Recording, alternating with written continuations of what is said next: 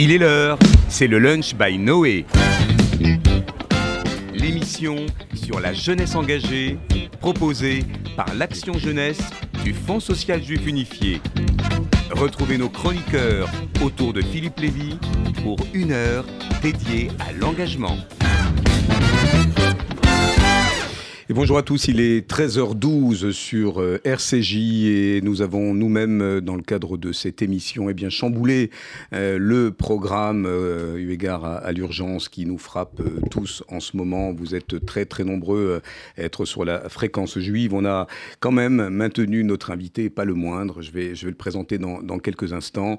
D'abord parce que c'est un, militant qui a aussi côtoyé un mouvement de jeunesse dans, voilà, dans, sa, dans sa prime adolescence. C'est ça. Noam Morgenstern. Bonjour, bonjour à tous. Merci Noam. C'est moi, merci de me recevoir ici, je suis, ravi d'être à RCJ. D'être venu même dans mm. ce, moment euh, voilà, très, très émouvant, un peu, un peu traumatisant, puisque nous allons, euh, eh bien, si vous le permettez, tout en saluant Déborah Dahan, mon adjointe de cœur, qui connaît bien Noam d'ailleurs. Ah oui, un petit peu. Salut Déborah, ça va? Ça va et toi Nous raconter les, les, coulisses de votre euh, amitié. On va prendre en Israël euh, eh bien des, des, jeunes qui sont euh, actuellement, euh, pour certains, reclus. Déborah, dans, le, dans ce qu'on appelle le, le Miklat, c'est ça? C'est une pièce dans un appartement Alors, il y a le Mamad, qui est effectivement une pièce dans un appartement, qui est une pièce sécurisée et qui est en général en béton armé et qui va permettre, dès qu'il y a une alerte aux familles, de se réfugier à l'intérieur de cet appartement. Malheureusement, tous les, appartements ne sont pas pourvus de mamad. Et le miklat, qui est effectivement l'abri, qui est en général euh, dans la rue, euh, qui est un abri public.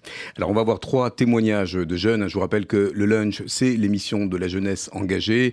Une jeunesse qui a un fort attachement avec Israël. Hein. C'est un marqueur identitaire très, très important pour les Français, pour les Olim. Et on a en ligne Lucas. Salut Lucas, tu as 25 ans, tu es avec nous et tu te trouves actuellement à Jérusalem, n'est-ce pas? Oui, c'est ça. Alors, dans le nord de Jérusalem. Tu es dans le nord de Jérusalem. Écoute, la, question peut paraître très triviale. Comment te sens-tu euh, actuellement? Je sais qu'il y a encore eu des tirs de roquettes juste à côté de, chez toi. Euh, voilà, quel est ton sentiment euh, aujourd'hui? Et comment tu vis ces événements qui, qui, nous bouleversent ici en France comme, comme chez vous? Bah, je pense que comme tous les gens dans le pays, on est tous un peu inquiets de la situation. Ça fait trois jours qu'on est réveillé au son des sirènes. On a tous des amis un peu dans la région, que ce soit à Jérusalem, Tel Aviv. On est un peu tous dans la même situation. C'est aussi ce qui nous rassure et on fait confiance. Euh, enfin, moi, pour ma part, je fais confiance euh, à l'armée. Je, je, suis quand même assez inquiet, mais je fais confiance euh, au pays et je sais que c'est quand même la mentalité générale ici, c'est essayer d'aider les soldats, se mobiliser sur place même si nous, euh, du coup, en tant qu'étudiants expatriés euh, français, on se sent un peu inutile, on essaie quand même de garder le moral et de faire ce qu'il faut. Quoi.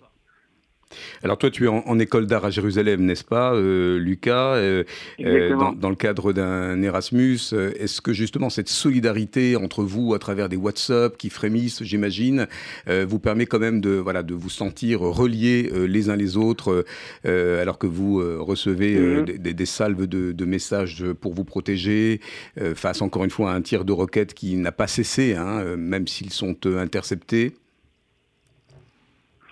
C'est ça, c'est ça. En vrai, euh, il y a un lien quand même via les réseaux sociaux et via WhatsApp qui est très fort. Nous, euh, du coup, moi, en tant que juif français, je suis, on va dire pas habitué, mais on a déjà vécu des étés avec des roquettes. Donc, je pense que on essaie de trouver les mots pour rassurer les personnes qui sont euh, soit étrangères à la situation, qui arrivent dans un pays où il y a une guerre comme il n'y a pas eu depuis 50 ans. Donc, c'est une situation assez inédite. Je sais qu'il y en a beaucoup qui sollicitent les ambassades pour essayer de rentrer, malgré les vols qui sont annulés. J'ai entendu qu'il y avait peut-être des des escales faites par la Turquie, mais moi personnellement, je leur ai déconseillé de, de partir pour l'instant. Enfin, je, je ce n'est que mon envie, mon humble avis, mais en tout cas, je pense que moi de mon côté, je reste tant que la situation ne dégénère pas. Et j'ai fait confiance au bah, simplement à Tal et je me dis que que la situation euh, va peut-être s'améliorer. Donc euh, on est dans l'attente, quoi. On est dans l'attente. Est-ce que tu me permets cette question, Lucas? Je sais que tu, es, tu as été animateur à Moadone, on va euh, interroger aussi des, militants. Est-ce que ce sionisme chevillé au corps, le tien, euh, celui-là même qui est partagé par de nombreux Olim, Déborah, tu vas en toucher un mot, est-ce que confronter cette réalité rugueuse, celle de la guerre en Israël, est-ce que tu t'y attendais un jour, y compris dans ton, voilà, dans ton bagage idéologique, en partant de France, en te disant que voilà, Israël n'était pas qu'un Eldorado, Tel Aviv ou la plage Gordon, mais que ça pouvait être aussi ce visage-là oui, oui, je pense qu'en vrai, euh, quand on vient en Israël, euh, on connaît les risques, donc on les accepte. C'est-à-dire que, voilà, moi, ma mère, elle est toujours inquiète, elle a toujours été inquiète pour moi. Euh, le fait que j'aille en Israël, ça n'a jamais été quelque chose de... Certes, on a de la famille ici, mais on est aussi conscient des risques. On sait que c'est la guerre, on sait que c'est un pays qui, qui depuis 75 ans euh, lutte pour se défendre. Donc euh, on sait, on sait bien que, que c'était un danger, mais on l'accepte. Et le fait d'avoir euh, vécu les, les colos, d'avoir été un mouvement de jeunesse, je pense que ça, ça met une dynamique quand même assez positive. Et je pense qu'en vrai en Israël on ressent aussi un peu ça, quoi. C'est-à-dire qu'on voit certes des images très choquantes, très tragiques, euh, mais on voit aussi des, des choses incroyables comme euh, des gens qui se mobilisent pour aider les soldats, qui achètent du matériel, qui, qui vont euh, voir d'innombrables supermarchés pour trouver les, les matériaux et les matériels nécessaires.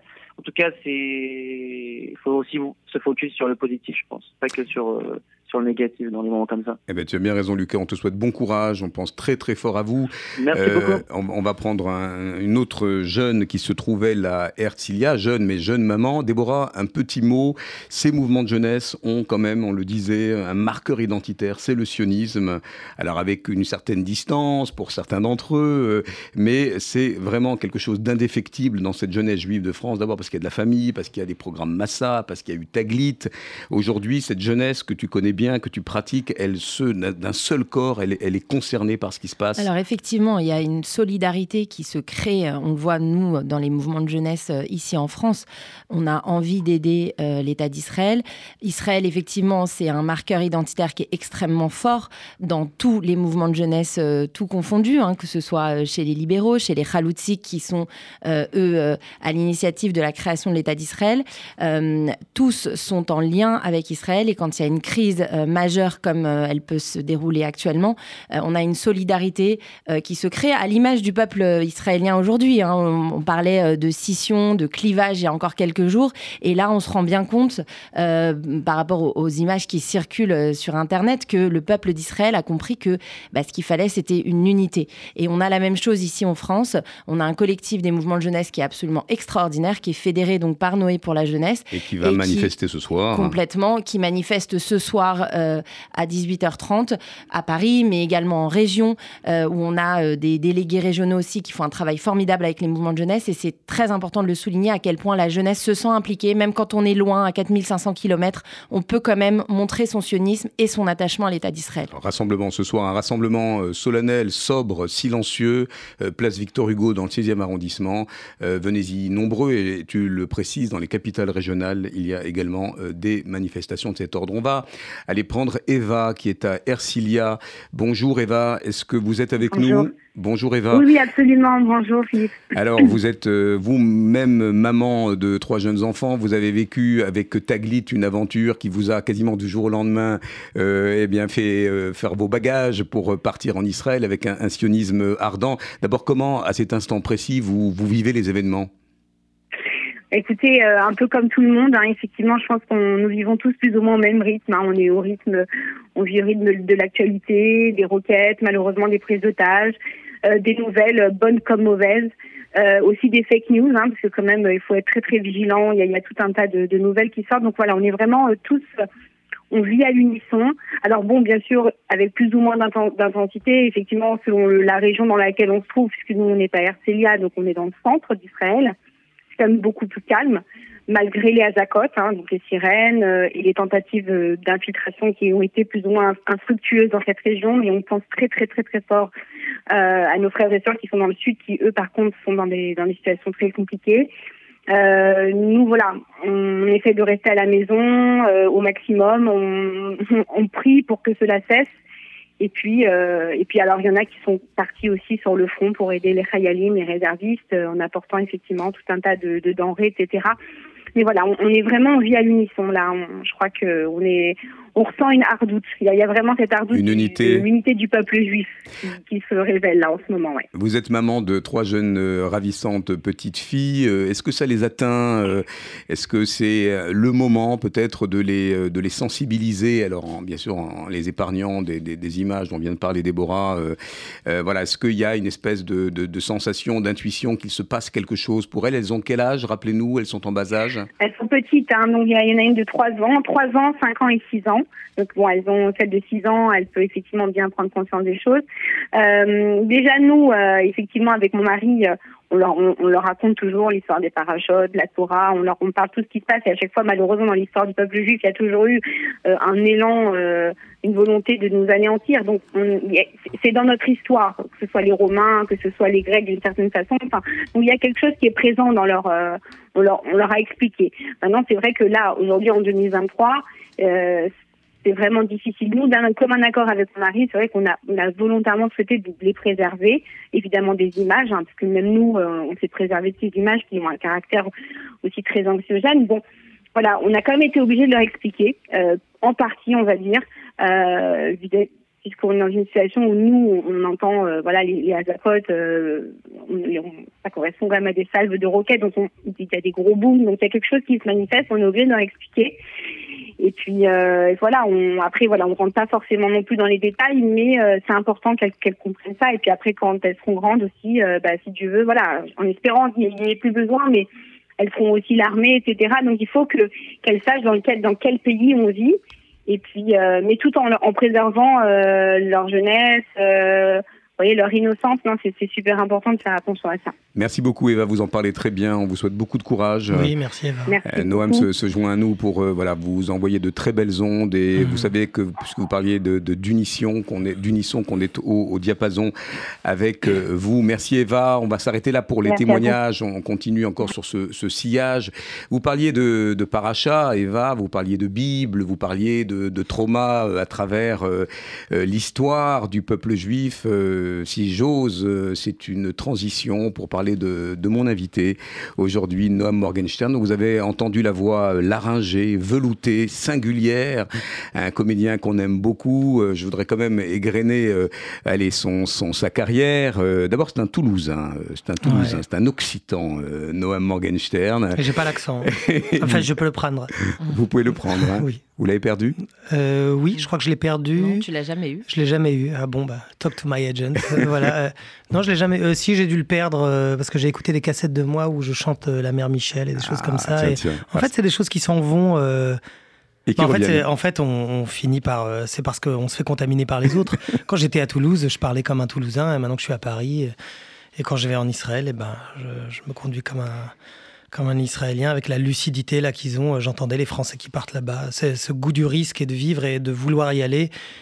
Parce qu'on va parler de la Bible et j'ai écouté euh, Léa, mais je trouvais ça très intéressant de l'histoire, la connaissance qu'elle a de l'histoire de la Bible et de hum, les épreuves traversées dans un livre. Et malgré tout, le présent de la vie des gens font qu'on veut contredire ou renverser les histoires qui sont écrites dans le livre pour aller vivre au présent sur place en disant euh, c'est possible que le livre à un moment s'arrête et que finalement euh, il y a une cassure avec euh, il y a une chose ambivalente c'est-à-dire la continuité du peuple juif et la cassure de l'histoire du peuple juif de son histoire d'avoir souvent été ciblé et là d'aller en Israël en disant bah je propose que maintenant ça s'arrête. Et il y a une il y a il y a une il y a un goût du risque, une lucidité, une générosité énorme de mettre sa vie à ce désir d'écrire une nouvelle histoire du peuple juif. Alors on va y Juste quand même un sentiment. Euh, là, vous êtes très attaché à Israël. Je vais, mhm. revenir sur les, temps clés de votre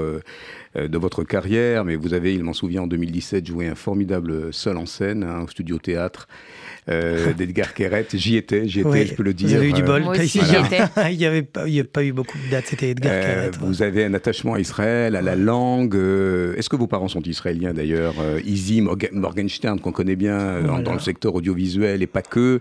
et vous avez... Yann Morgenstern, une grande infirmière. Et votre, votre maman, et puis la Chomera Tsaïr, on en parlait.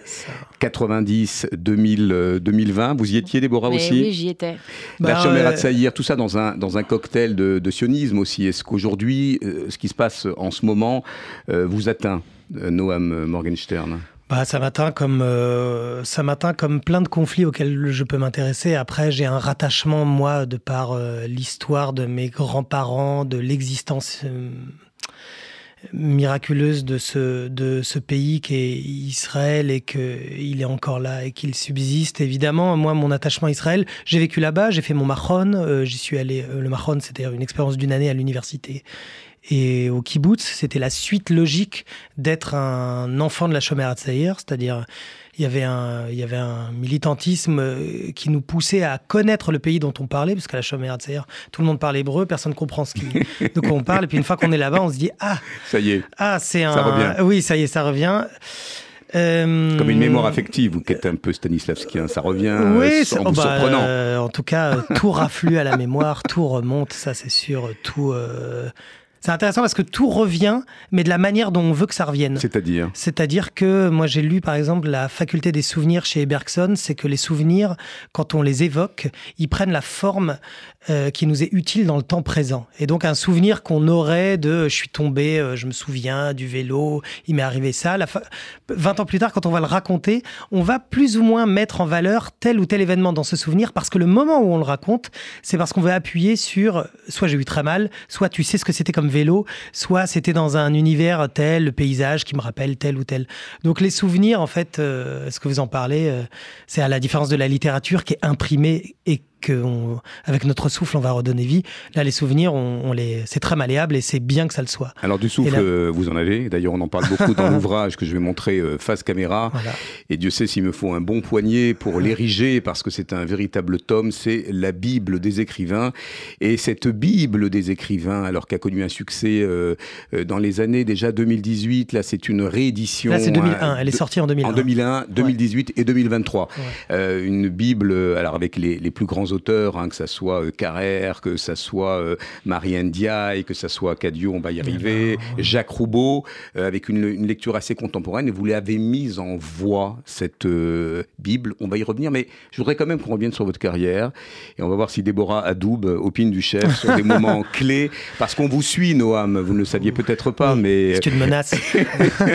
on vous suit avec beaucoup de, avec beaucoup de tendresse, parce que vous êtes un, personnage que nos éditeurs connaissent bien. D'abord, il y a chez vous euh, ce rapport euh, au son. Euh, mm. Ça m'a surpris de me remémorer, tiens, que vous avez été la voix, la doublure dans La Chambre du Fils de Nanni Moretti, dans La pianiste de Michael Hanke, dans Munich de Steven Spielberg, et puis pour les tintinophile mmh. avisé. Vous avez même euh, eh bien, adapté le feuilleton radiophonique de ces albums, adapté par euh, Benjamin Habitant. Ah oui, c'est ça. C'est pas moi qui les, pas moi qui les ai adaptés. Moi, je fais la encore. C'est ça. Et puis, on va en faire d'autres. Le, le, Je déflore rien, mais là, on se prépare sur, pour Tintin au Tibet. Alors, ce son, ce son qui ne vous quitte pas et qui mmh. on, va retrouver d'ailleurs dans cette traversée sonore. Euh, et puis, vous avez même créé une émission de radio en 2006, Écoutez pour voir. Je trouve mmh. que c'est un, un, joli titre. D'abord, vous avez appris la technique du son. Euh, tout cet univers, euh, euh, notamment à l'INA, à l'Institut national de l'audiovisuel, cette technique complexe quand même. On vous attend comédien, et puis d'abord on vous retrouve un peu comme notre régie, là, empêtré dans les bitoniaux, dans les, dans les montages. J'adore les boutons. les boutons, les lumières, le, poste de pilotage, les, trucs qui marchent pas. Le cockpit, le cockpit, ça vous plaît ça Oui, ce qui me plaît... Ce qui me plaît, c'est ce qui marche pas. Je me dis comment, comment. Non, je blague, mais le, le, le son, qu'est-ce que je peux dire? Je peux dire que euh, pour l'INA, en fait, on a de la chance en France, c'est que, c'est-à-dire quand on fait des métiers euh, du spectacle, on peut se former à plein de choses. Et moi, ça m'intéressait énormément. Euh, c'est-à-dire quand on est acteur, on est notre propre machine et on la trimballe sur nous. Et puis, euh, dès qu'on nous dit, vas-y, euh, dégaine ton jeu, eh ben, on le fait sur le plateau ou comme les gens pensent qu'on devrait le faire, c'est-à-dire, vas-y, toi qui es acteur, raconte-nous une histoire, comme si on avait la capacité. Je pense qu'on l'a, on l'a, on l'a, on la travaille. Maintenant, j'avais envie là de connaître une chose technique pour être au service d'une équipe, c'est-à-dire être une machine mais réelle, c'est-à-dire actionner une machine, connaître un, oui, c'est ça, un savoir technique. Je, dois, je suis obligé de dire la vérité. Je n'ai pas eu mon diplôme à l'INA parce que je n'ai hein. rien compris à la à la technique. Non, à la comment ça s'appelle? À la physique, c'est-à-dire trop de chiffres. Et ça, c'est les blocages de l'école. si on me dit. Euh, alors en parlant de chiffres quand même, en 2011, hmm. tiens, hein, on, vous apprenez les, les principes de la composition en musique classique à la Jérusalem Academy of Music and Dance. Euh, ouais. Ça quand même. À Givatram, ah euh, grande expérience. Et en même temps, on y va 5 ans et j'ai fait ça un an. Donc je n'ai aucun mérite, j'ai un grand souvenir de, de, jeunes, euh, de jeunes Israéliens et d'Arabes israéliens. Les Arabes israéliens étaient très très forts au violon. Moi je sais que je me mettais à écouter à la porte parce que je trouvais qu'ils étaient euh, très forts au violon, au oud évidemment. Ah, et, euh, mais c'était, c'était une jeunesse ils avaient quoi entre 20 et 23 ans, je pense, et j'étais dans une classe. Moi, j'avais l'impression d'avoir redoublé. J'étais un peu grand, peut-être un peu gros pour les pour les petites tables euh, et les tablettes sur lesquelles il fallait fitter. Pour l'instrument. Oui, pour l'instrument. Enfin, en tout cas, j'étais devant des gens dont c'est le métier et qui a une, ils ont une grande acuité, une oreille absolue, un grand désir de la de la de la vous mémoire êtes, de vous êtes admiratif des, des, musiciens, des mélomanes. Oh, très. Euh, je suis admiratif de toute personne qui qui fouille un savoir ça peut. Qui explore. Oui, oui, ça me. Je je parle pas d'être un rat de bibliothèque. Je parle de, des gens qui sont euh, obstinés. Ça me ça m'intéresse parce que évidemment ils vont chercher quelque chose qui est que ils vont chercher eux-mêmes au fond du trou ou au bout d'une expérience. C'est ça qu'on fait. C'est pour ça qu'on est obstiné. Et ça m'intéresse vachement parce que tout ce qu'on est capable de mettre en branle pour euh, accéder à quelque chose dont on n'a pas l'entière connaissance, mais dont on sait qu'il faut aller au bout. Je veux dire, là, enregistrer la Bible, j'ai pas du tout maîtrisé euh, le temps que ça allait me prendre exactement. Ça m'a valu quelques. trois ans euh, Ouais, trois, ans, alors que j'avais prévu six mois. c'est quand même. Le confinement, on va y arriver, Noël. Alors, quand même, le 12 avril 2013, je le dis avec euh, sans, tambour, sans, trompette, mais c'est un grand moment quand même, puisque vous rentrez à la comédie française, la maison de Molière, à l'âge de 33 ans, si mes calculs sont bons. Mmh. Vous campez un arlequin euh, dans le jeu de l'amour et du hasard. De Marivaux, la légende dit que vous avez quasiment euh, eh bien, remplacé au pied levé. Oh bah, c'est pas une légende, parce que j'avais pas le choix. vous avez appris le texte en une nuit? J'ai Oui, et j'ai eu le droit de la voir en scène pour ma première, qui était, je crois, 48 heures plus tard j'avais fait une couverture à la, avec les mêmes motifs que mon costume pour que ça paraisse comme si j'avais un missel en main, c'est-à-dire un petit livre de, de, de, poèmes ou de prières. Donc je pouvais jeter un œil, sauf que quand on joue sur scène avec des acteurs qui connaissent leur texte, eux, ils fusent. Ah et moi, j'étais eh obligé de regarder dans les yeux de mes partenaires. Après, c'est le jeu. on rappelle qu'il n'y a plus de souffleurs quand même hein, aujourd'hui. Hein. Ah si, il y en a si, sur le dans côté. les cintres Bien sûr, toujours. Euh, c'est juste qu'avant, avant le, l'intérêt du souffleur, c'est qu'avant il était au centre bah du, bah oui, il était au centre du plateau et on pouvait venir sur le plateau sans connaître son texte. Là, la moindre des choses, c'est de le connaître. Mais je suis rentré comme ça à la Comédie Française. C'est drôle parce que ça m'a fait penser qu'on rentre. Euh, on m'avait dit qu'on rentrait à la Comédie Française et la place qu'on acquérait là-bas, c'était la place qu'on aurait toujours.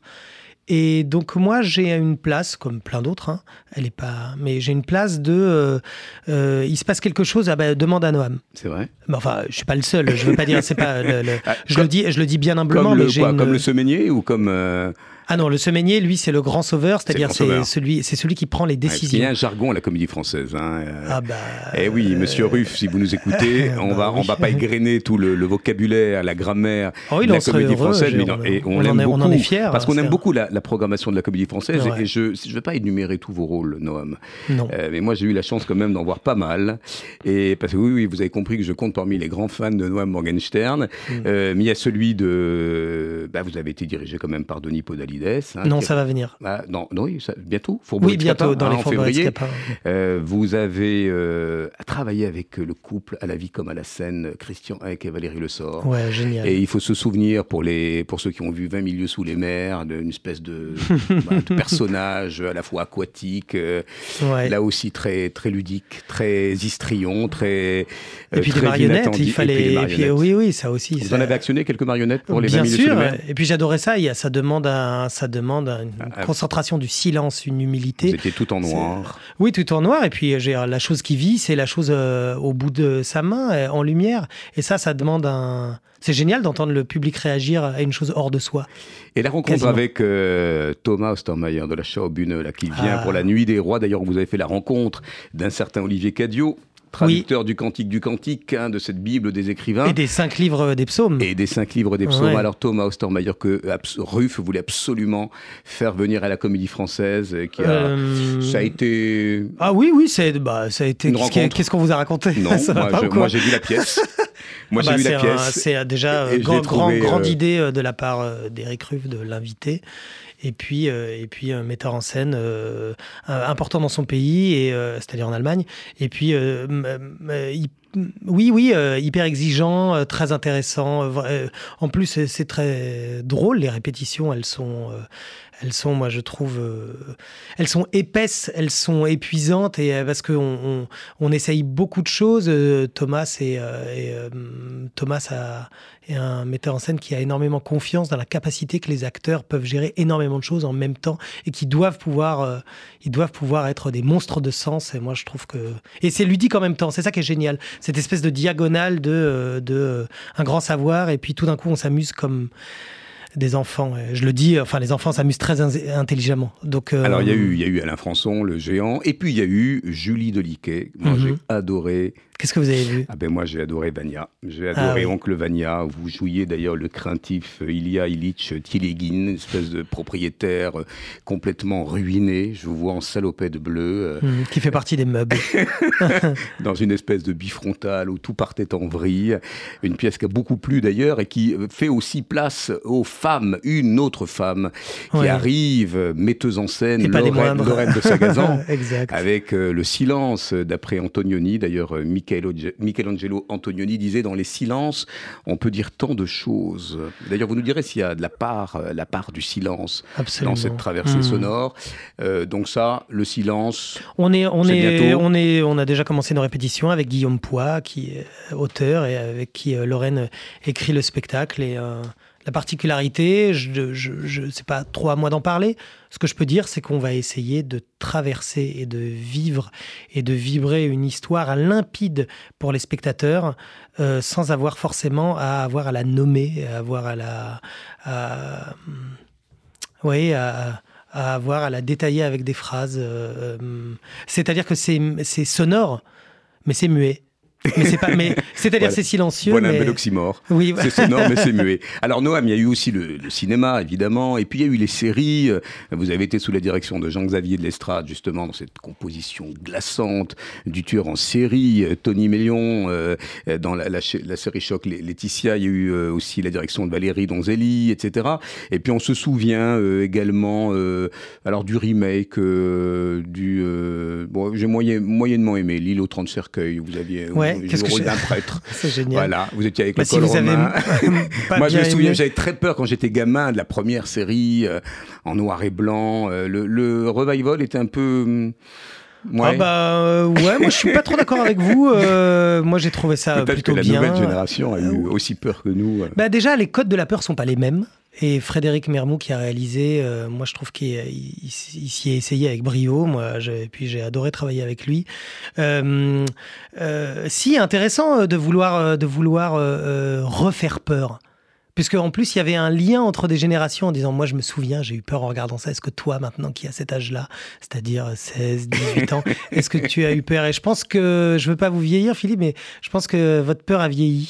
Ah, et donc, vous êtes un peu habitué. Vous avez raison, Alors, en revanche, si on veut avoir peur, Laetitia, c'est quand même pas ah, Oui, après, oui. Euh, oui, un beau succès d'ailleurs. Hein. Il y a une grande différence, c'est que la. Enfin, ça reste une fiction, mais euh, très proche du vrai.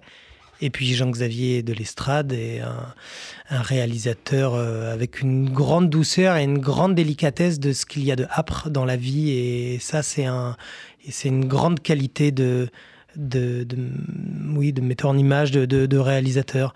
Oui, c'était c'était assez particulier et aussi de jouer euh, des gens vivants. Et oui. Ce sont des personnalités. Euh, oui, comme, comme, comme Tony Meillon, comme le père. Alors justement, quand on file cette, cette, cette, belle carrière qui va continuer, Noam, dans ses multiples rôles au cinéma, non, au théâtre... Non, c'est ma dernière émission. c'est fini, j'arrête ce métier.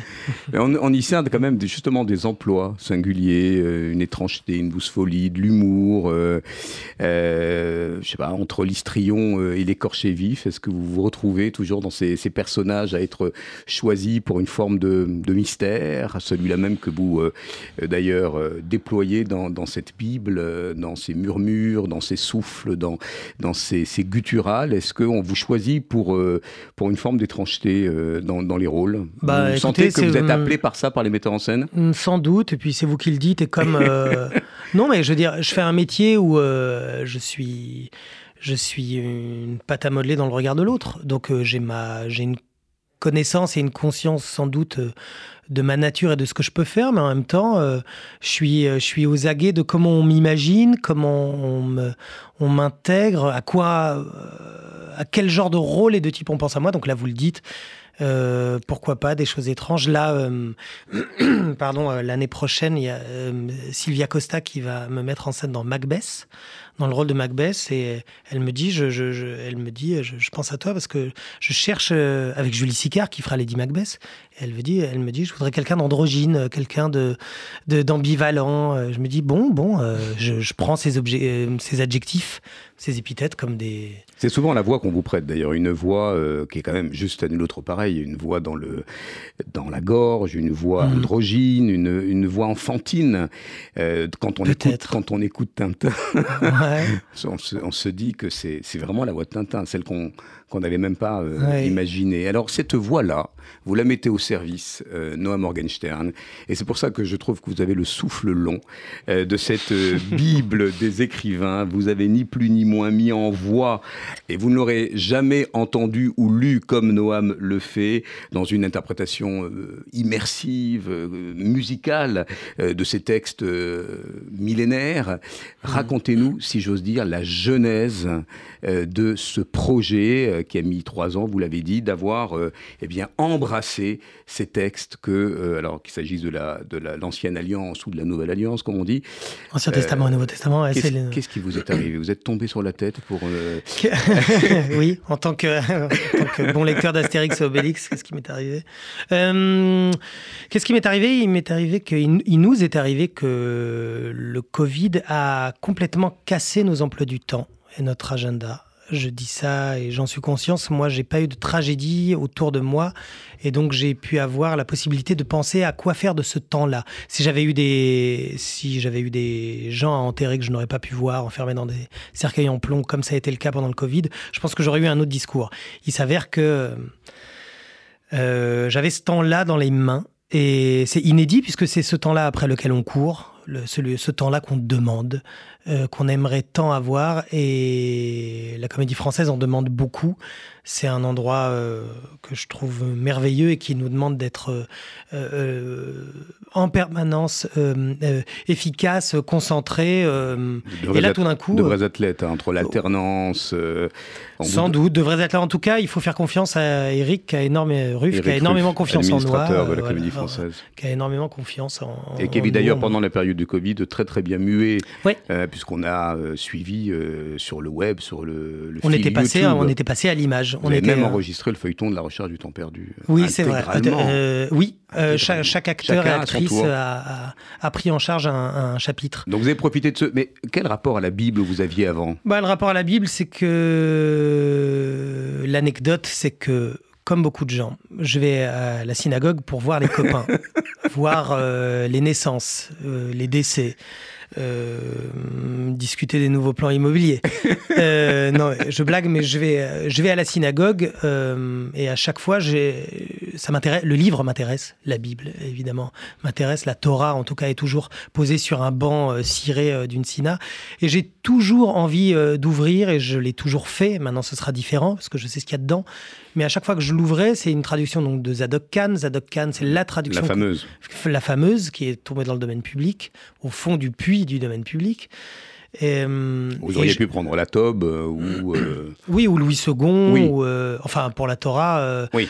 non, pour la Torah, c'est Zadok Khan. Pour la Torah. Oui, pour la Torah. Mais. Non, et j'ai toujours... dire que vous avez lu également le Nouveau Testament. Ah, hein, c'est l'intégralité que nos auditeurs ne se cachent pas les oreilles. On a vraiment le, le, souffle de la Bible. Ah bah pour moi, il y a une continuité logique. je, peux, je peux en parler, mais c'est-à-dire le, la, ça fait 103 heures, 80 heures à peu près euh, l'Ancien Testament et 20 heures à peu près le Nouveau Testament. Il s'avère que dans le Nouveau Testament, on voit qu'il y a une urgence à redéfinir quelqu'un qui va venir, sachant que dans les 80 heures du Nouveau Testament, on dit que quelqu'un va venir. Il s'avère que euh, personne ne vient. Je veux dire, euh, le, le Messie ne vient pas. Le judaïsme s'étiole.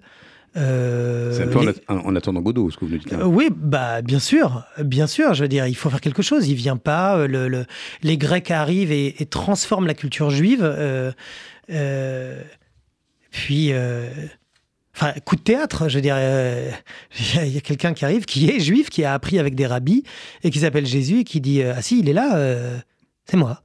Mais les gens sont, les gens sont tombe des nues. Je résume, je fais exprès, mais il s'avère que il arrive, manque de bol, euh, il meurt, Jésus, mais sauf qu'après être mort, il revient. Je veux dire, euh, dans le Nouveau Testament, ils sont quand même allés au bout. ils sont quand même allés au bout d'une attente, au bout d'une proposition de quelqu'un qui pouvait venir. et maintenant que j'ai traversé la Bible, il y a un souffle comme ça qui voudrait continuer d'y croire et, on continue de se raconter des histoires et on se dit allez, on se serre les coudes, ça va venir, ça va arriver. Mais il y a toujours il y a une espèce de timing après qui est dépassé. Comment, Noam, vous l'avez traversé au sens propre, au sens littéral, au sens du texte, euh, cette traversée qui quand même demande, vous avez dit 103 heures, du souffle long, est-ce que vous êtes euh, enfermé dans un studio? On sent deux univers d'ailleurs, hein. il y a un univers plus minéral, plus rocailleux, hmm. quand vous êtes dans la... Vous allez nous dire pourquoi d'ailleurs, dans l'Ancien Testament, et puis plus aquatique, plus aqueux, plus, euh, plus fluide, comme si vous étiez dans les, sous les catacombes, dans le, deuxième univers. Euh, qu'est-ce que ça raconte? Alors, je, rassure nos auditeurs, c'est pas un péplum, hein. il n'y a pas de bruitage triomphal, c'est pas Cécile B2000, c'est des choses très ténues, très organique, très sensible. On va en écouter un extrait d'ailleurs, si vous voulez bien. Alors, euh, il faut que je dise, si on écoute un extrait, on écoute un chant, on écoute Proverbe. Proverbe, ce sont des chants quand même qui sont hors sol, c'est-à-dire ils sont pas dans ces décors aquatiques ou de grottes ou minérales. Ce sont des chants euh, euh, et Proverbe, je sais plus qui a traduit, mais. Alors, si on est prêt. Ça s'écoute au casque et ça s'écoute à fond. Alors, oui, le casque, le casque chez vous. Le vin vexe, la bière braille, qui s'y noie ne sera pas sage?